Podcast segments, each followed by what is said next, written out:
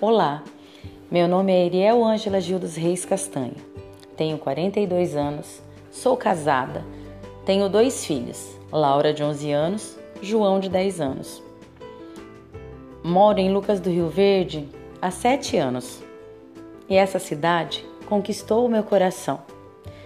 Vou dividir com vocês um pouco da história desse município que eu tanto amo. Essa cidade teve início com as obras de abertura da rodovia BR-163, pelo 9 Batalhão de Engenharia e Construção, que ligava Cuiabá a Santarém.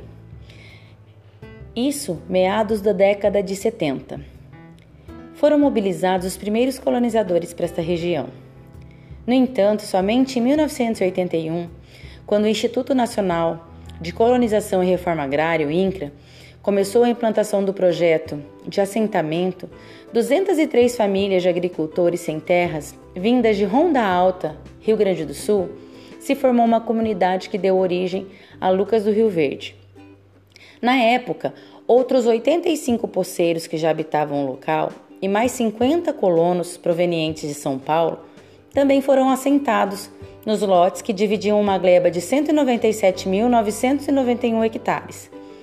No dia 5 de agosto de 82, passou a ser comemorado como a fundação da Agrovila, ainda pertencente ao município de Diamantino.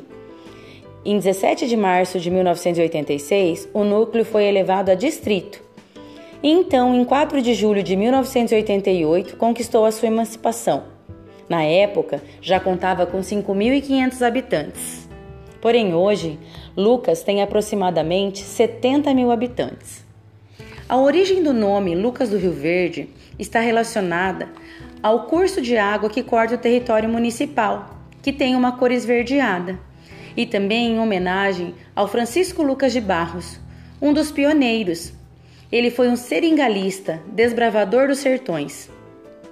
Este homem, afeito à rudeza da selva, via na extração do látex sua motivação de vida. O profundo conhecedor da região teve o seu nome perpetuado na história ao emprestá-lo ao município de Lucas do Rio Verde. Lucas do Rio Verde é uma cidade jovem. Ela é localizada a 334 quilômetros ao norte de Cuiabá, capital do estado.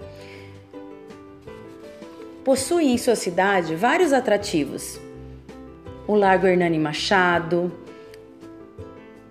o Parque dos Buritis, a usina hidrelétrica Canoa Quebrada, Rio Verde,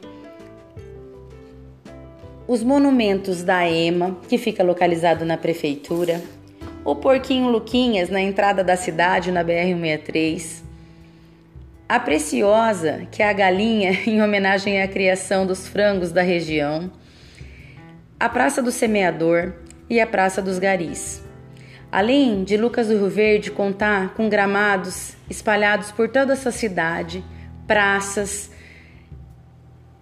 espaços onde as famílias, antes da pandemia, se reuniam para conversar, para brincar, para fazer piquenique junto com as suas famílias, com os seus filhos.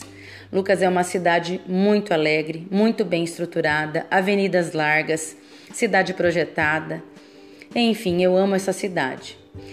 E criar os meus filhos aqui é um grande privilégio. Vim de uma grande cidade do estado do Paraná, a cidade de Canção, Maringá.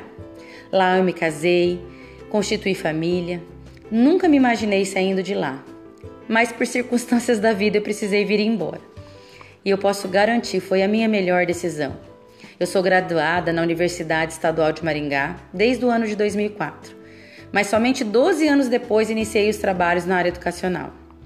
Trabalho na Escola Municipal Cecília Meirelles, no bairro Tessele Júnior, escola construída para atender os funcionários de uma grande empresa do ramo alimentício. A maioria dos alunos advém da região Norte e Nordeste, trazendo uma grande riqueza cultural. A principal cultura de Lucas vem de atividades agropecuárias, que predomina a soja e o milho, e também o comércio local. Eu amo esta cidade. Eu sou grata a Deus por Ele ter me trazido para cá, por estar abençoando a minha família, o nosso trabalho e eu estar construindo uma história nesse município.